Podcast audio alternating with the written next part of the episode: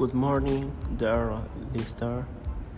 Today I present my podcast about the Servins Company. We actively participate in the loading um, and unloading of merchandise that transit through Panama to the rest of the world in the safe, responsible, and punctual manner while the best team of spare in the port logistics. When the merchandise arrives at Panamanian port, our team or professional participate in the reception, unloading, classification, and ordering so the it transit to its destination port in the world. The important work that Servi Estiva career out with its super set team of professionals and experts in port logistics is crucial to maintain and strengthen Panama's position as the leader in international maritime trading.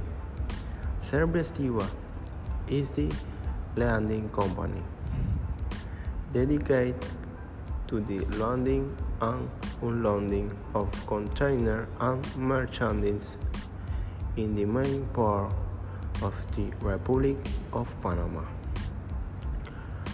Or the team professional attends more than cheat a year in the port of Cristobal and Balboa, located at both ends of the Panama Canal serving as distribution network for the Atlantic and Pacific trade routes.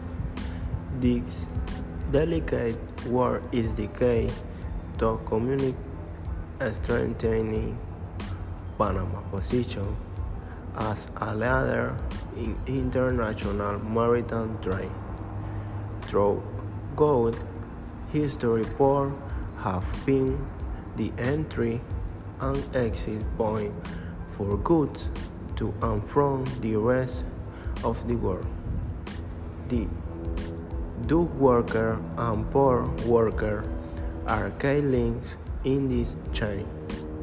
They are the ones who receive and load the merchandise to the ship, ensuring that it arrives correctly in the right hands and navigator to its destination in a safe, adequate, and punctual manner thanks to the entire team of professionals and experts in port logistics.